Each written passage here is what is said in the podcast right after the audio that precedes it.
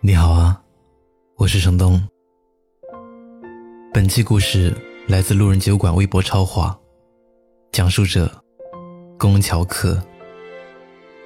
如果你想在节目中讲述你的故事，请关注我的微信公众号“南方的冬”。很多我们以为一辈子不会忘记的事情，就在我们念念不忘的日子里被忘记。如果可以重来，你会选择回到什么时候？如果可以选择的话，我想回到与他初识的那天，那个下雨的晚上。初识他，是在七年前的一个夜晚，没有偶像剧里面的浪漫与唯美，也没有动作电影里的惊心动魄。我们的相识。总有那么一点一言难尽。那个时候，大概是高一的暑假，升上重点高中，一切好像重新开始。以前数一数二的成绩，在这个重点高中里变得毫不起眼。从没在学习中遭遇挫折的我，开始有一点压力。学校里成绩好的人不在少数，努力的人自然也很多。所以在学校组织假期辅导的时候，我义无反顾地前往一个三层的农家小楼，七八平米的宿舍就要蜗居四个学生。在盛夏的夜晚，实属难言，因此，在没有得到外出的许可下，大家都很有默契地在教室里度过漫长的一夜，打扑克。也就是在这个时候。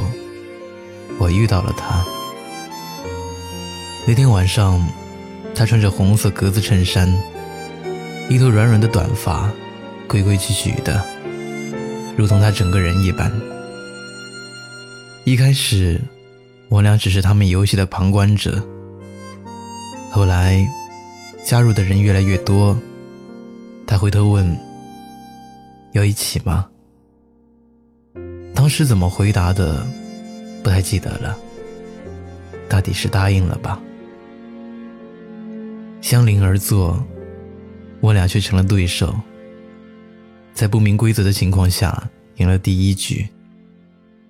第二局就开始讲规则，显然不同的规则影响还是有的。一手好牌打得惨不忍睹，身为对手的他，甚至开始对我指点出牌。尽管如此，还是输了。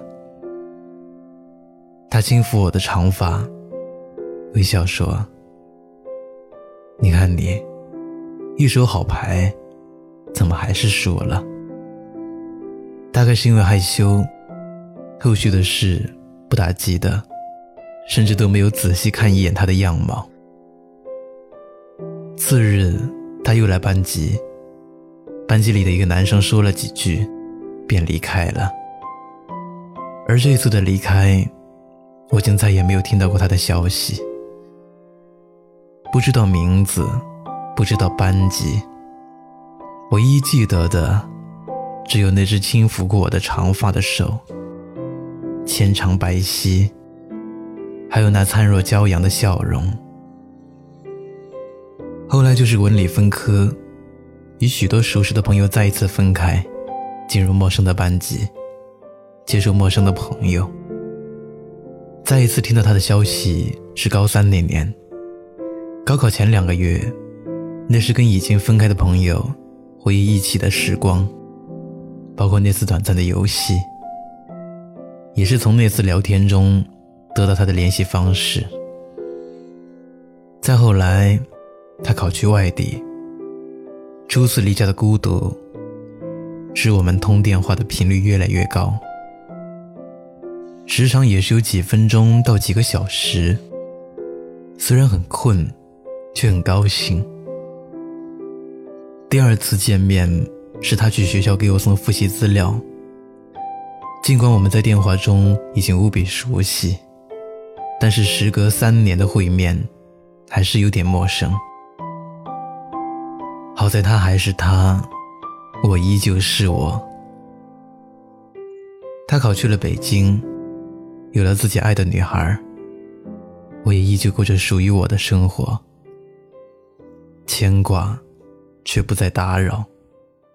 自始至终，他也只是我人生中一段美丽的风景而已。有人问我，为什么不告诉他你的心意呢？因为胆怯吧，又或是因为自卑，总想着再好一点，再优秀一点，就向他表明。那你现在还想着他吗？怎么会呢？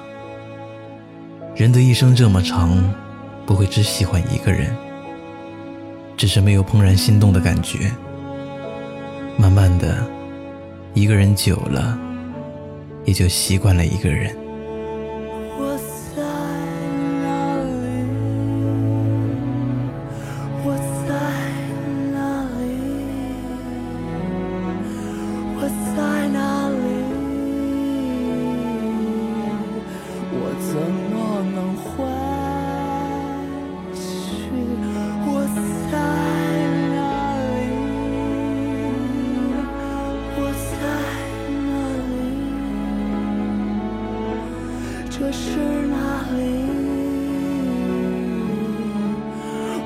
怎么能欢喜？我想，还是选择沉默。